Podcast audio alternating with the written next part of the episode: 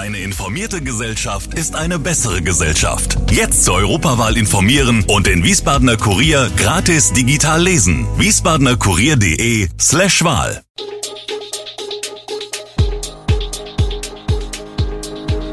Gude, unser morgendliches News Update.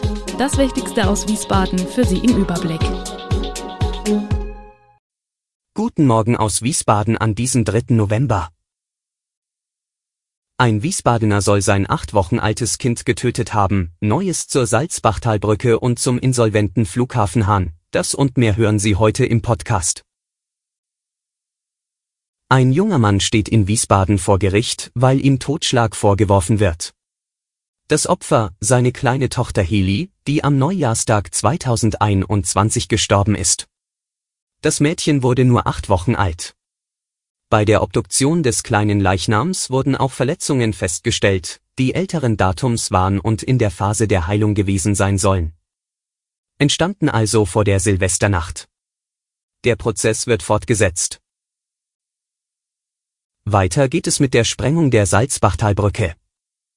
Nachdem die Autobahn GmbH vergangenen Montag zu einer Bürgerinformationsveranstaltung eingeladen hatte, ist die Gesellschaft nun in einem Schreiben auf Fragen der besorgten Anwohner rund um die Salzbachtalbrücke eingegangen. Trotz des immer noch bestehenden Vorwurfs der fehlenden Kommunikation gerade mit den Anwohnern, die knapp außerhalb des Sicherheitsradius von 250 Metern um die Brücke wohnen, informiert die Autobahn GmbH nun in einem Brief darüber, welche Maßnahmen in Bezug auf Erschütterungen, Staubbildung und Lärm durchgeführt werden und welche sich noch in der Prüfung befinden. Wichtige Fragen seien jedoch unbeantwortet, so die Kritik. Weiter geht es mit dem Thema Corona. Wo wird in Wiesbaden demnächst geimpft? Es könnte auf die DKD hinauslaufen. Ganz steht das wohl aber noch nicht fest. Auf eine entsprechende Anfrage heißt es aus dem Gesundheitsdezernat, gegenwärtig werden dazu Vorgespräche mit den Wiesbadener Kliniken geführt. Wir gehen davon aus, im Laufe der kommenden Woche Näheres berichten zu können. Der neue Campus nimmt Form an, der Rohbau steht. Die Hochschule Rhein-Main baut am Campus Kurt Schumacher-Ring ein Lehr- und Lernzentrum für Studenten aller Fachbereiche, jetzt wurde Richtfest gefeiert.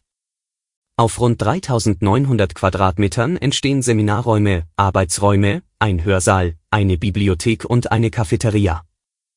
In Betrieb gehen soll das neue Hochschulgebäude im Jahr 2023. Die Chefärzte und Chefärztinnen von Deutschlands Kinderkliniken schlagen Alarm und warnen vor einer dramatischen Überlastung der Krankenhäuser, unter der im Fall der Fälle vor allem die Kleinsten leiden. Die Wintersaison mit vielen Infekten habe noch nicht richtig begonnen, da drohe in Kinderkliniken der Bettenmangel bereits aus dem Ruder zu laufen, heißt es in einer Mitteilung des Verbandes leitender Kinder- und Jugendärzte und Kinderchirurgen Deutschlands. Der Verband hat die Chefärzte und Chefärztinnen von 200 Kinderkliniken zur Einschätzung der Lage gefragt. 99 Prozent befürchten eine weitere Verschärfung des Bettenmangels. Kranke Kinder könnten immer häufiger in der wohnortnahen Kinderklinik nur notfallmäßig versorgt werden und müssten wegen Bettensperrungen in eine andere Klinik verlegt werden.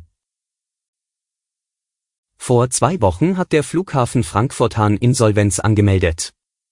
Für den heutigen Mittwoch, 12 Uhr, hat Insolvenzverwalter Jan Markus Plattner von der Frankfurter Kanzlei Brinkmann und Partner zu einer Pressekonferenz am Flughafen Hahn eingeladen. Dort will er gemeinsam mit dem Vorsitzenden des Betriebsrates, Thomas Dillmann, die Pressevertreter über einen ersten Sachstand zum laufenden Insolvenzantragsverfahren informieren. Unter anderem wollen die beiden Sprecher mitteilen, dass die Gehälter der rund 430 Mitarbeiter über eine sogenannte Insolvenzgeldvorfinanzierung sichergestellt sind.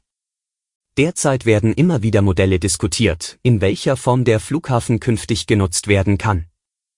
Immer wieder fällt hierbei der Name Emerson, der womöglich den Standort als Frachthafen für die Einfuhr von Waren nutzen könnte.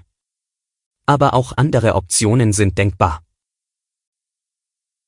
Alle Infos zu diesen Themen und noch viel mehr finden Sie stets aktuell auf wiesbadener-kurier.de.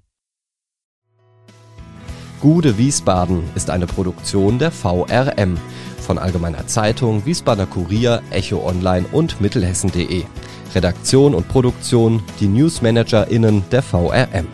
Ihr erreicht uns per Mail an audio.vrm.de.